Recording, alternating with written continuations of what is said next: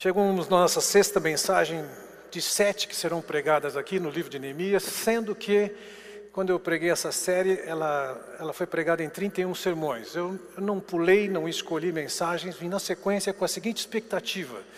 Vocês podem acessar esse, esse sistema com seu celular, esse código com seu celular, através da câmera do seu celular, você pode identificar o link onde você pode assistir não só as mensagens que já foram pregadas, não aqui, como também as mensagens que, que estão por ser pregadas, estão disponíveis lá. Então, caso vocês queiram, tire um segundinho, pegue a imagem, acolha o link, espero que vocês aproveitem esse material que foi desenvolvido há três anos. ok?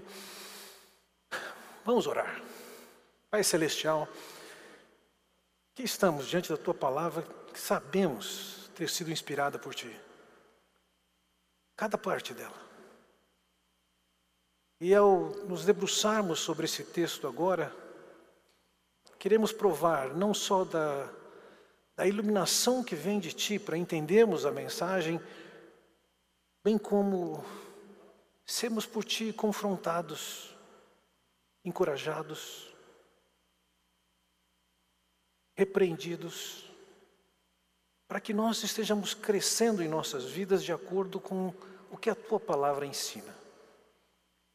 Portanto, ó Pai, nós nos colocamos diante de Ti, desejosos do que o Senhor atue em nossas vidas. É o que eu oro em nome do Senhor Jesus Cristo. Amém. Bem, nós falamos ontem sobre Neemias que, Neemias, que ele chegou a Jerusalém, Descansou três dias, visitou a cidade como um todo, ficou quieto, não falou nada, até que ele pudesse ter a oportunidade de colocar uma proposta, desafiar as pessoas e de fato encorajar as pessoas para que se dispusessem para aquela obra.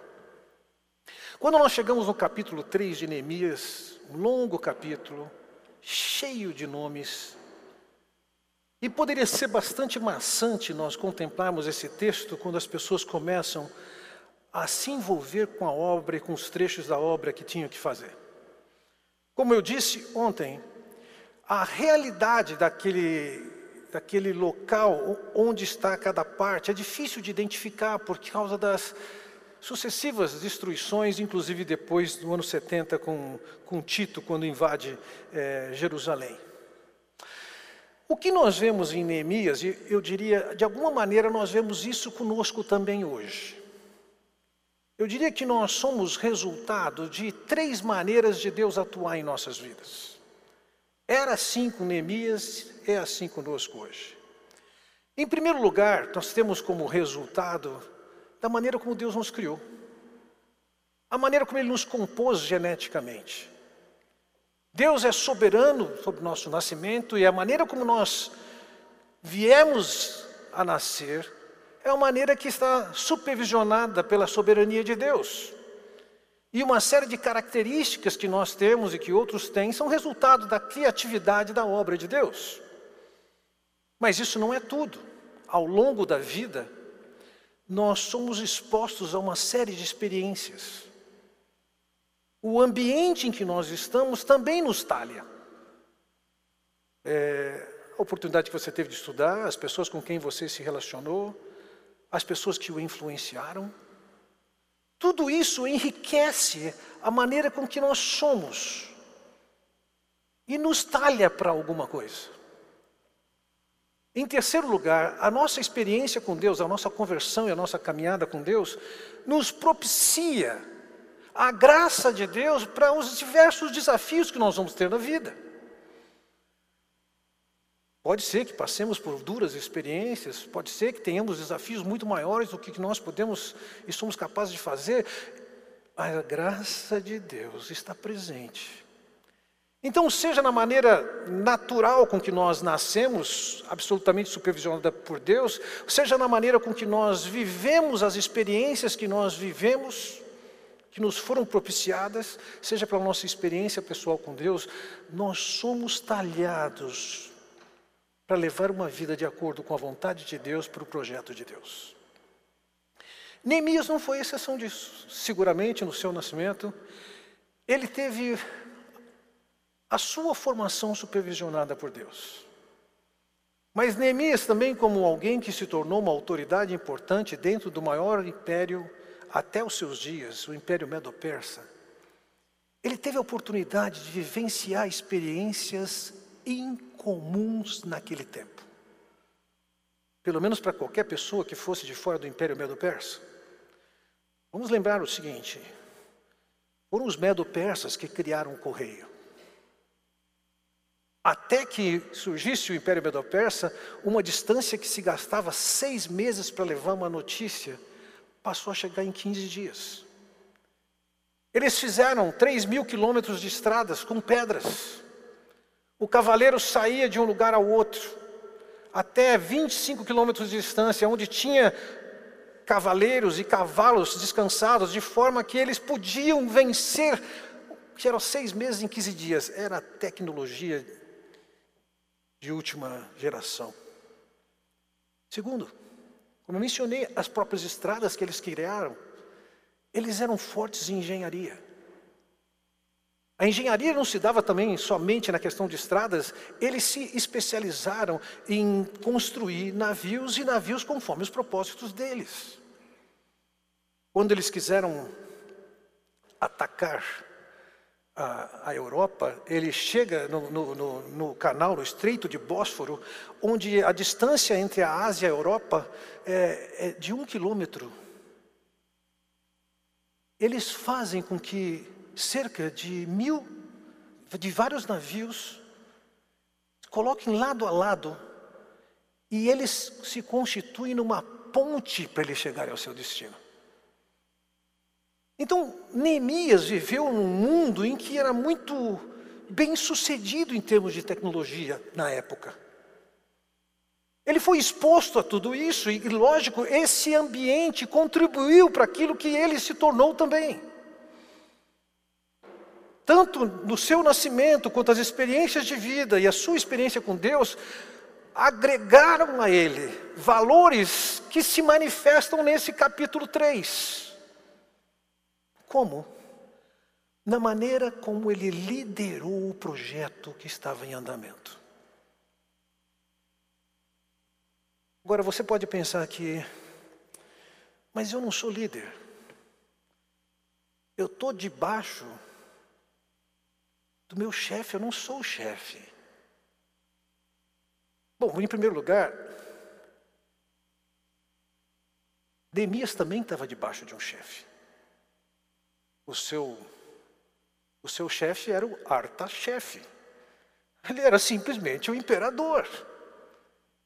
Agora, o fato de você não ser o chefe, como era o caso de Neemias, isso não é determinante de que você não é um líder. Um líder tem que saber influenciar quem está acima dele, do lado dele e abaixo dele. Na condição em que Neemias estava debaixo do chefe, ele foi capaz de influenciar o chefe. Isso é liderar. Liderar não é ser o chefe. Quando você tem capacidade de direcionar as pessoas que estão ao seu lado, abaixo ou acima, você está numa condição de liderança. Então eu diria para vocês que, seja no ambiente familiar, seja no ambiente do seu trabalho, seja no seu ambiente escolar, seja no seu ambiente é, profissional, o que for, seja no ambiente da igreja, você pode e deve se conduzir para exercer um papel de liderança. Como? A maneira como Deus o constituiu a maneira como Deus lhe concedeu as experiências que o talharam e deixaram você ser como você é, e a sua experiência com Deus, são formas de Deus prepará-lo para o que Ele tem que fazer através de você. Eu quero olhar com vocês nessa manhã, não para tantos nomes quantos aparecem no capítulo 3 de Neemias, mas eu gostaria de olhar com vocês para alguns aspectos louváveis da vida de Neemias que deveriam, por nós, sermos assimilados, serem assimilados, incorporados na nossa vida, Porque na maneira que Deus trabalhou com Neemias, o criando, o expondo a experiências, ao ambiente e a sua vida com Deus, produziram isso que eu vejo aqui no capítulo 3. Então eu quero chamar a sua atenção para esses aspectos de Neemias. O primeiro aspecto para o qual eu chamo a sua atenção é que na maneira de ele administrar, ele delineava as responsabilidades. As pessoas não, não estavam perdidas naquilo que elas tinham que fazer, elas sabiam o que tinham que fazer. Você pode querer que seus filhos façam uma série de tarefas, e é excelente que você determine que seus filhos façam certas tarefas. Além de eles terem a experiência de sentir na pele o peso do trabalho, eles têm que sentir também esses princípios de administração que você aplica com eles. Observe o que eu quero dizer. Versículo primeiro ele diz assim: o sumo sacerdote Eliasibe e os seus colegas sacerdotes começaram o seu trabalho e reconstruíram a porta das ovelhas. Eles tinham uma responsabilidade, os sacerdotes, eles iam reconstruir a, a porta das ovelhas. Eles a consagraram e colocaram as portas no lugar. Depois, construíram um muro até a Torre dos Cem, que consagraram, aí até a Torre de Hananeel. Veja, está definido, é a porta. Depois vocês vão até tal lugar, até tal lugar. Versículo 32 fala ainda. E entre a sala acima da esquina e a porta das ovelhas, os ourives, vejam, os sacerdotes sabiam qual era a área delineada para eles. Algumas vezes ele escreve isso de uma maneira diferente do que nós vemos aqui. Veja, no versículo 13 diz assim: e a porta do vale foi reparada por Anum e pelos moradores de Zanoa. Eles a reconstruíram e colocaram as portas, os ferrolhos e as trancas no lugar. Também repararam 450 metros do muro até a porta do esterco. Existia uma definição, é isso e é até lá. Eles sabiam qual era a tarefa. Outra maneira de ele expressar isso, versículo 4. Meremote, filho de Urias, neto de Cós, fez os reparos do trecho seguinte. Ao lado dele, Mesulão, filho de Berequias, neto de Mesesabel, fez os reparos, e ao lado dele, Zadok, filho de Baná. Versículo 17, veja, depois dele, mais adiante, junto a ele, veja, a maneira como Neemias estabeleceu sua liderança, ele definia claramente qual era o papel de cada um, isso estava delineado.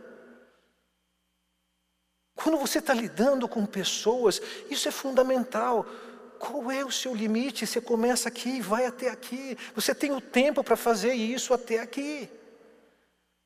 Você começa a passar isso para os seus filhos, não somente para eles serem participantes do trabalho que tem em casa, mas para eles irem assimilando essa mentalidade. Isso se aplica na igreja? Claro que se aplica na igreja. Nós temos na nossa igreja, no nosso ambiente, as coisas muito bem definidas de qual é o papel de cada um. Todos os líderes da igreja têm, têm um, um acordo assinado, líderes voluntários, um acordo assinado de qual é o papel dele, o que se espera dele e quanto tempo ele deve gastar para cumprir isso. Se ele quiser entrar, é isso. Eles sabem. E sabe, algumas vezes eles vão até além daquilo e começam a entrar numa outra área. Fazer, pera, isso não é sua responsabilidade. Olha para a sua responsabilidade, é essa. Fique nela. Não vá além dela. Tem outra pessoa preocupada com isso. Na maneira como Neemias administrava, ele definia, definia muito claramente qual era o papel de cada um. E nós podemos assimilar isso e aplicar isso nos ambientes em que nós estamos. O segundo aspecto que eu vejo, da maneira de Neemias administrar, a maneira como ele foi talhado para tal, é que ele identificava e considerava as afinidades que existiam entre as pessoas que trabalhavam. Ele não simplesmente somava as pessoas diferentemente, indiferentemente de quem elas são, e colocava junto, não, ele levava em conta que as pessoas têm afinidades, e por conta de terem essas afinidades, ele queria usar justamente essa, essa facilidade que existia entre eles, essa dinâmica que existia já naquele grupo social, para que eles pudessem produzir bastante. Veja, versículo 1, voltamos lá. O sumo sacerdote Eliasibe e os seus colegas de sacerdotes.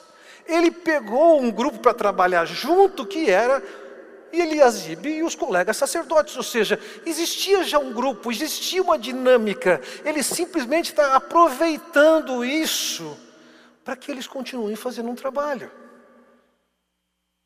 Veja no versículo 2 ele diz: Os homens de Jericó construíram o trecho seguinte.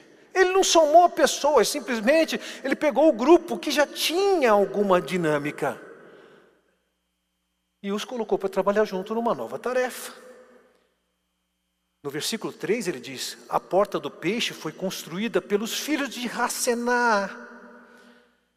No versículo 12 diz: Salum, filho de Aloés, governador da outra metade do distrito de Jerusalém, fez os reparos no trecho seguinte com a ajuda de suas filhas.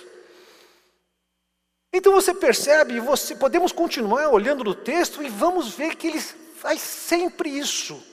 No versículo 12, 12, ele fala dos sacerdotes das redondezas. No versículo 32, fala os ourives e os comerciantes.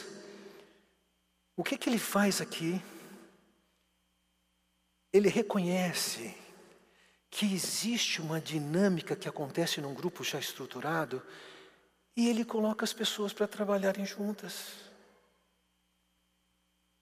Alguns desafios, Josébio sabe isso muito bem, trabalha com a gente nisso. É, alguns desafios que ele tem para a área dele de música e adoração na igreja, nós simplesmente dizemos: desafie as pessoas do seu ministério a darem dinheiro para esse projeto. Aproveite o entusiasmo que, tem, que eles têm pelo trabalho e envolva essas pessoas. Então, para Neemias, ele não olha simplesmente indivíduos, mas ele olha, por exemplo, uma família que está reunida, um homem com suas filhas. Ou um grupo, vamos chamar assim, de profissionais, se é que podemos chamar assim, de um sacerdote com seus colegas sacerdotes. Ou alguns que são de uma determinada região e moram juntos. E queira quer não, gostemos disso ou não, nem todos têm facilidade de lidar com pessoas de uma maneira diferente, que trabalha de uma forma diferente. Nem todo mundo tem essa paciência. E algumas vezes essas diferenças trazem tensões e até separações entre grupos. Neemias olhava para a dinâmica que já existia dentro de um grupo e aproveitava essa dinâmica. Talvez dois, dois dos seus filhos tenham mais afinidade para trabalhar juntos, você pode dar tarefas para eles. Algumas tarefas são individuais, mas algumas tarefas em grupo, como é que nós podemos fazer com que isso funcione melhor? Talvez você seja professor em escola bíblica, como é que você pode fazer com que seus alunos trabalhem melhor? Deixando-se identificar entre si e com aquele desafio que você coloca. Terceiro aspecto. Neemias, na sua forma de administrar o projeto que ele tem, ele dá atenção, ele considera os interesses pessoais. Ele não ignora os interesses pessoais, ele valoriza os interesses pessoais. Vamos imaginar que você queira alguém que vá trabalhar com o Ministério de Adolescentes. Olha, tem uma boa chance de alguém que está com filho entrando na adolescência querer se envolver com esse ministério. Qual é o problema? Isso pode ser uma bênção. E é isso que Neemias faz.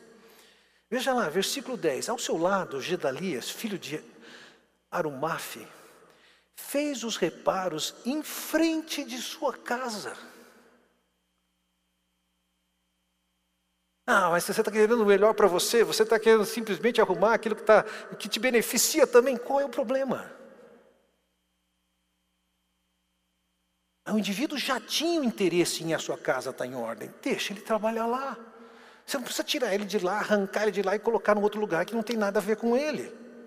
No versículo 28 diz: Acima da porta dos cavalos, os sacerdotes fizeram os reparos, cada um em frente da sua própria casa.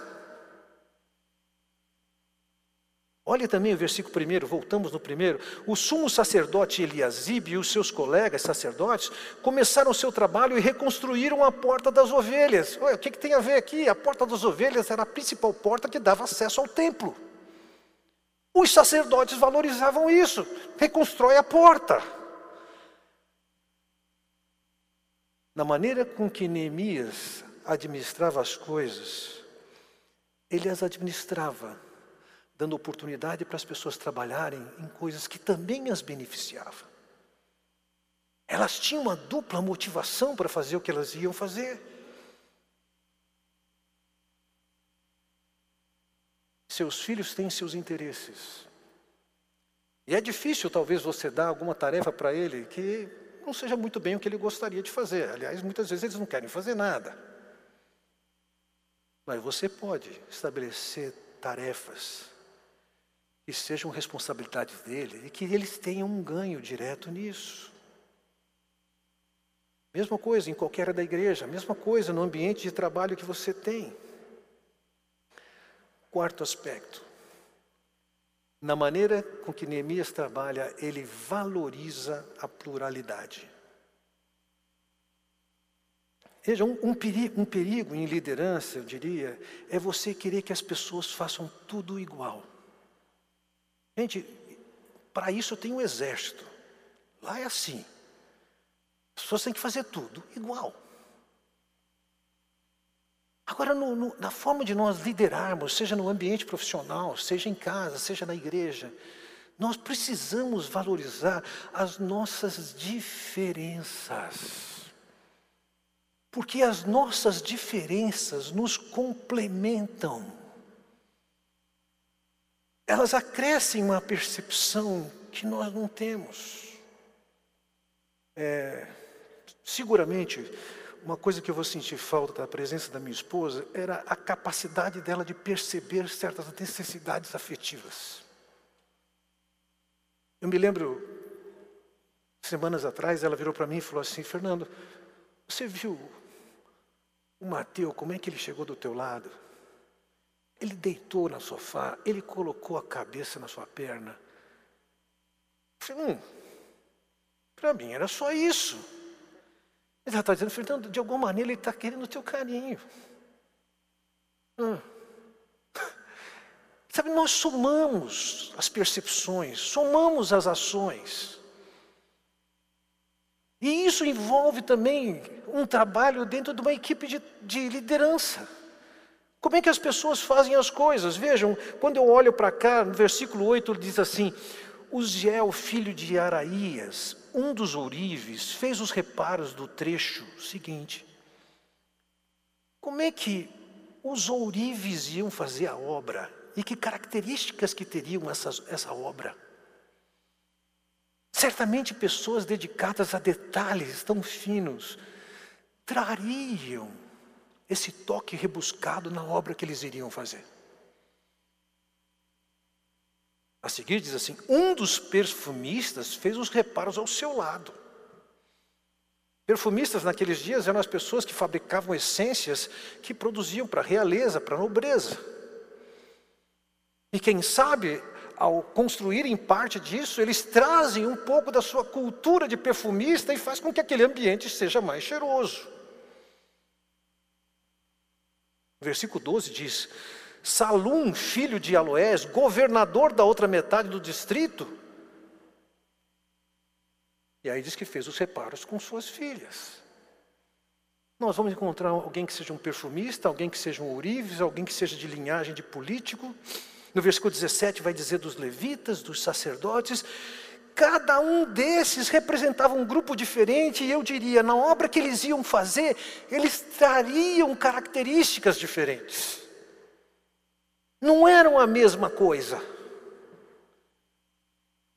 Nós não precisamos dizer para as pessoas que elas têm que dizer, fazer somente de um determinado jeito. Nós podemos dar liberdade para que elas manifestem as suas qualidades e enriqueçam o que pode ser enriquecido. Elas são diferentes. Um ourives pensa diferente de um perfumista, um perfumista trabalha diferente de um político. Nossos filhos são diferentes, nós temos que reconhecer as qualidades que eles têm. Pode ser que alguém seja muito hábil em termos de estudo e outro seja muito hábil na área de relacionamento. E outro seja muito hábil na área de esporte, de arte. Não adianta você querer tá, colocar todo mundo dentro de um padrão. Qual é o avanço que eles podem ter, a contribuição que eles podem ter, a partir do fato de que eles são diferentes? A mesma coisa no contexto da igreja. Eu não, não, não, idealizo alguém que vem dirigir um louvor que seja somente de um jeito.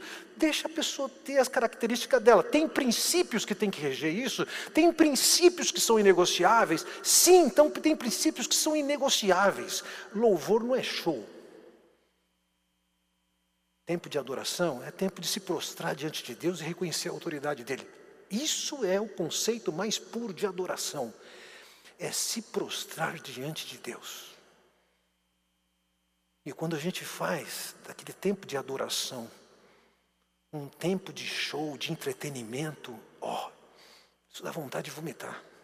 Não tem nada a ver com o que as Escrituras ensinam. Uma vez posto os conceitos certos sobre adoração, vai ter um, um homem que vai fazer de um jeito, uma moça que vai fazer de outro jeito. Lógico que harmonizado. Deixe fazer diferente.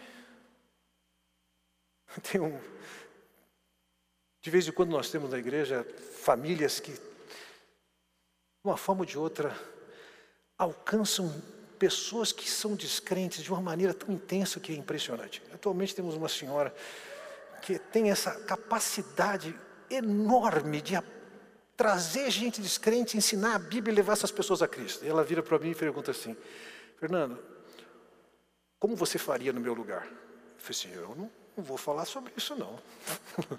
o jeito que você está fazendo funciona.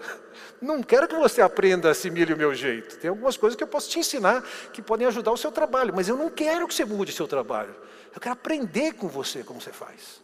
Quero me maravilhar do que Deus está fazendo na sua vida. Neemias era alguém que dava espaço para esse pluralismo. Pessoas com características diferentes, dando o seu toque diferente.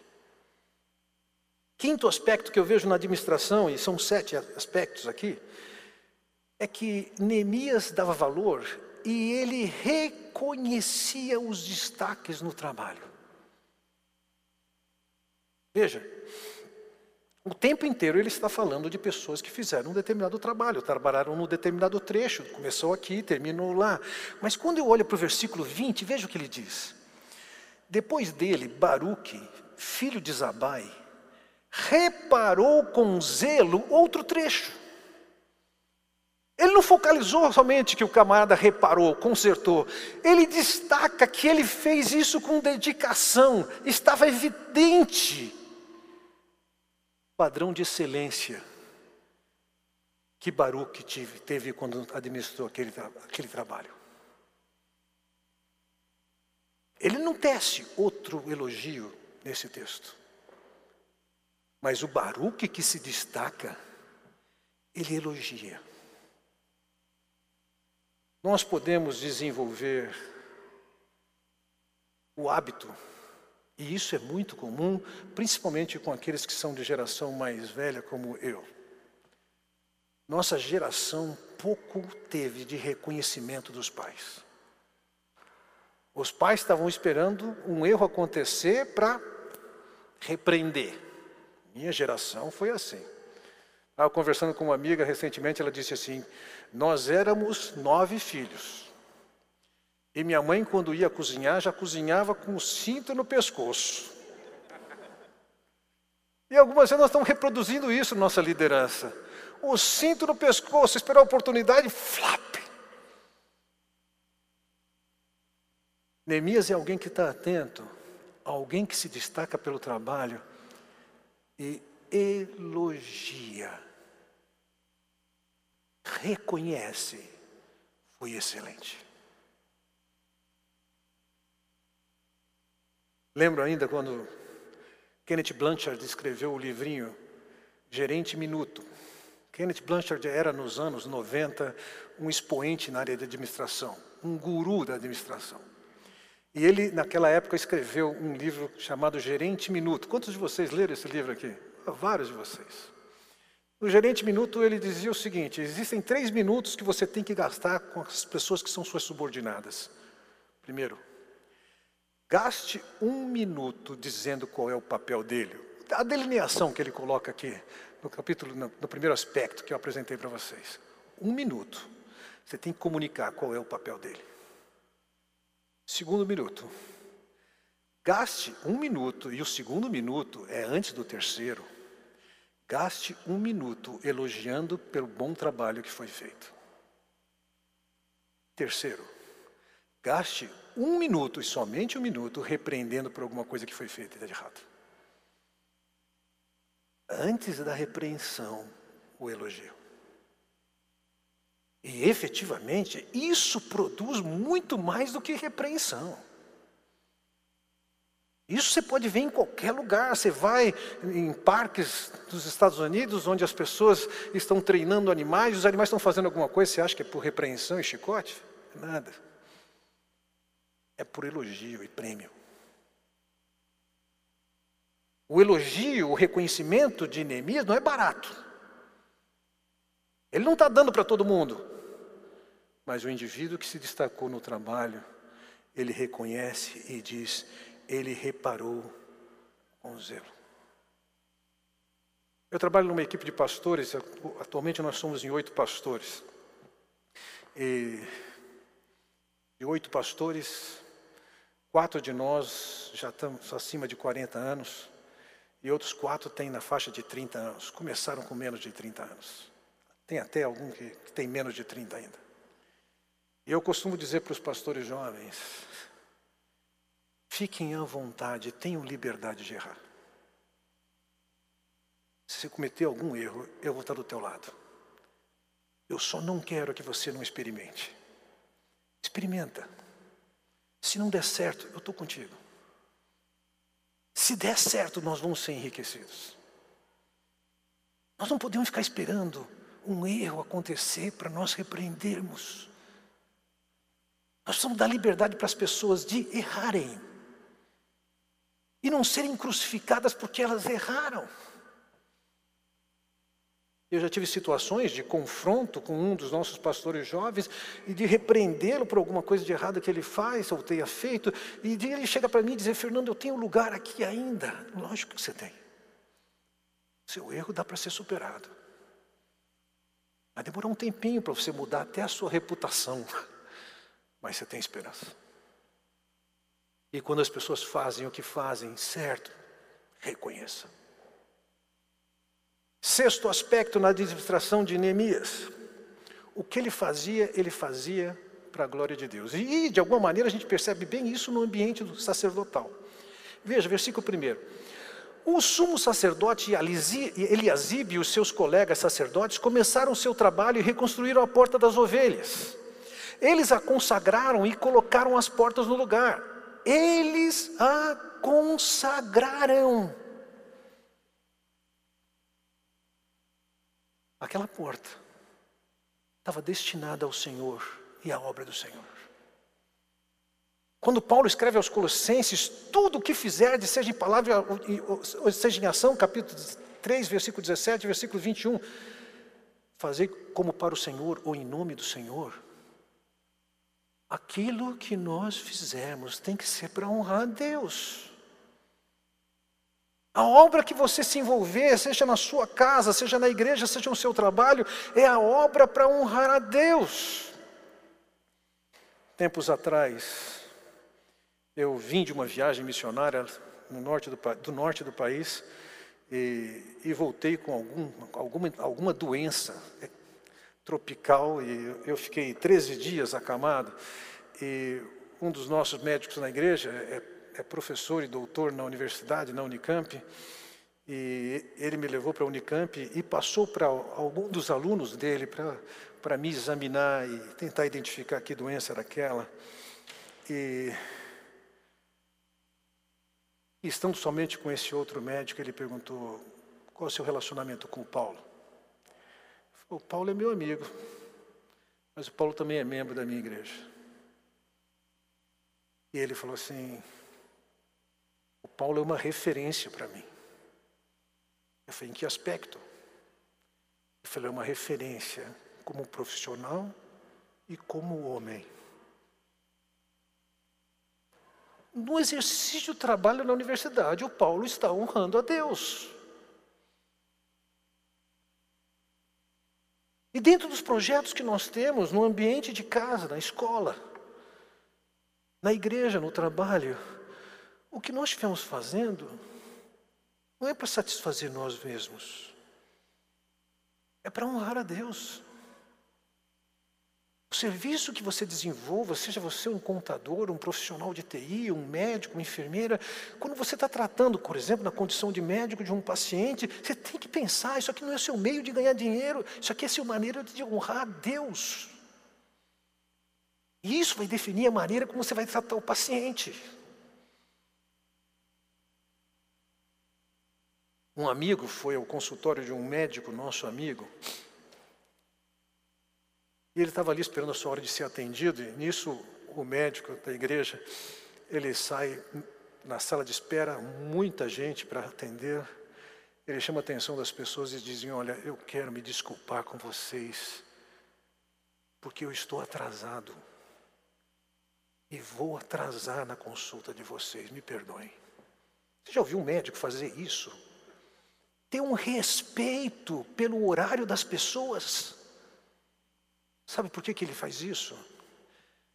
Porque ele sabe que o compromisso dele não é com aquelas pessoas, é com Deus antes.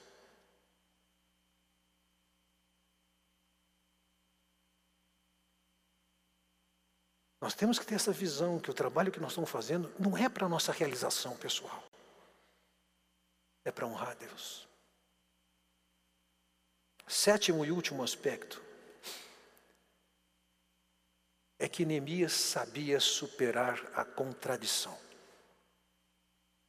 Veja, há um ditado ídis que diz o seguinte: onde tem dois judeus, tem três opiniões. E essa é a realidade. As pessoas têm opiniões diferentes. Veja, no versículo 5: o trecho seguinte foi reparado pelos homens de Tecoa, mas os nobres dessa cidade não quiseram se juntar ao serviço, rejeitando a orientação de seus supervisores. Esses nobres aqui, ou pessoas de destaque naquela região, eles viviam a 16 quilômetros a, sudeste de Jerusalém. Eles estavam mais expostos à influência, aos ataques dos árabes do deserto, de Gesem, que é mencionado nessa, nesse, nesse livro. Eu não sei se eles aspiravam uma posição de mais destaque. Eu não sei se eles consideraram que eles não iam ter benefícios. Eu não sei se eles estavam magoados porque tinha mudado a liderança. Não sei porquê. O fato é que eles são como aqueles caras que entram no barco e colocam o remo dentro d'água e não ajuda, só atrapalha. O que, que Neemias fez? Continuou em frente. E tem gente que faz isso com uma palavra de desânimo, com uma perspectiva pessimista, com o desejo de que o, que, o projeto que você está liderando seja outro.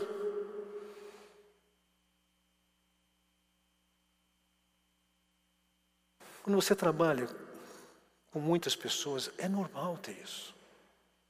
É normal dentro de casa a divergência.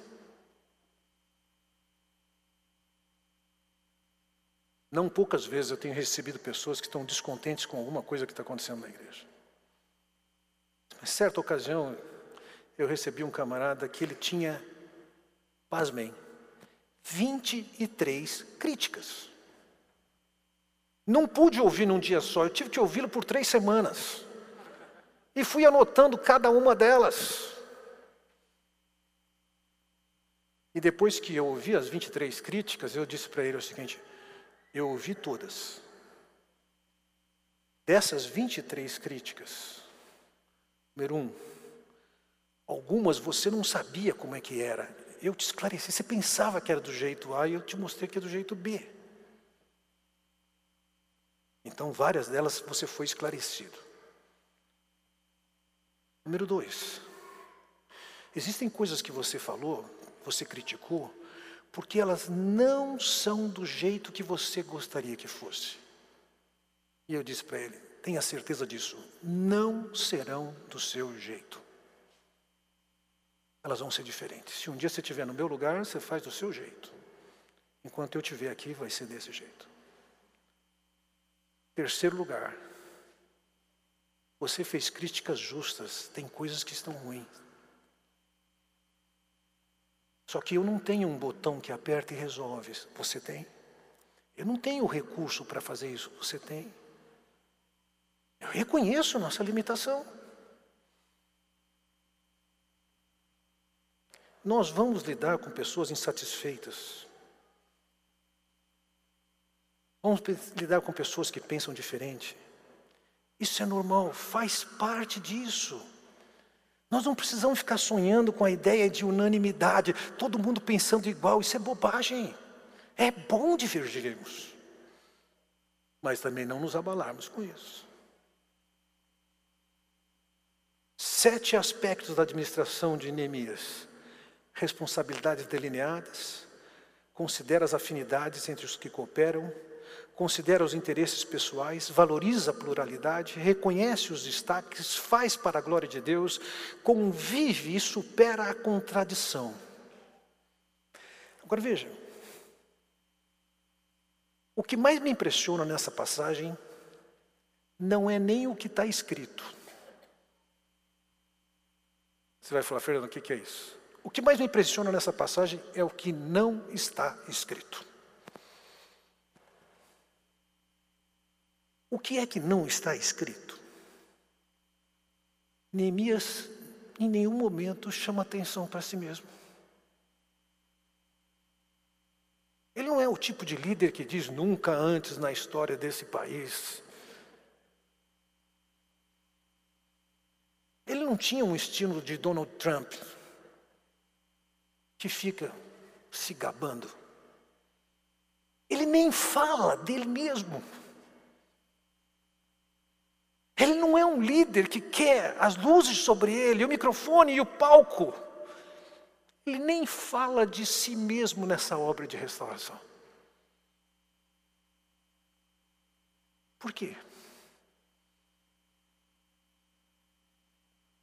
E ouçam, o que ele faz em outro contexto, no capítulo 5, versículo 19, mostra o tipo de líder que ele é e o tipo de líder que você e eu temos que ser. Veja o que ele diz. Lembra-te de mim, para o meu bem, ó meu Deus, e de tudo quanto fiz a este povo. Neemias não está jogando confete na cabeça dele. Neemias não está. Ei, Neemias, legal, hein, que você está fazendo, hein? Muito bem. Ele não se coloca em evidência. Ele não pede aplausos, ele não pede reconhecimento do povo. A tarefa de um líder é entre ele e Deus. Lembra-te de mim, ó Deus. Ele não quer a glória e o reconhecimento dos homens. Se alguém que lidera e dirige a igreja no louvor quer ter reconhecimento e glória, está no lugar errado. Se alguém que ensina e se esmera no fazê-lo quer fazer isso para ter aprovação dos alunos ou dos pais dos alunos, está errado. Neemias é um líder despojado. Ele não está buscando glória para si mesmo. E ao falar daquela obra, ele nem se coloca na lista. Mas ele diz: Senhor, lembra-te de mim. Seu espírito é de servo, alinhado com o coração de Deus e o que Deus quer fazer através dele.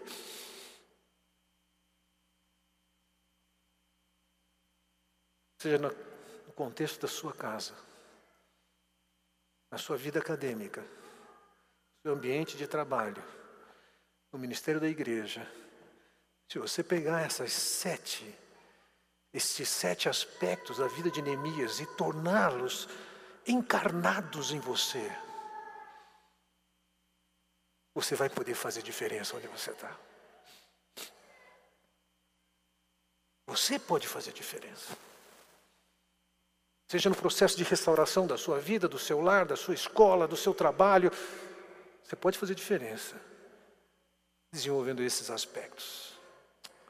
E eu espero que vocês possam fazer isso de tal forma que as pessoas possam reconhecer em você um Neemias. E assim o nome de Deus ser glorificado. Vamos orar? Pai Celestial, eu quero te agradecer pela oportunidade que temos de olharmos para a tua palavra, de vermos o belo exemplo de Neemias, com tantas lições tão práticas. E te peço, Pai bondoso,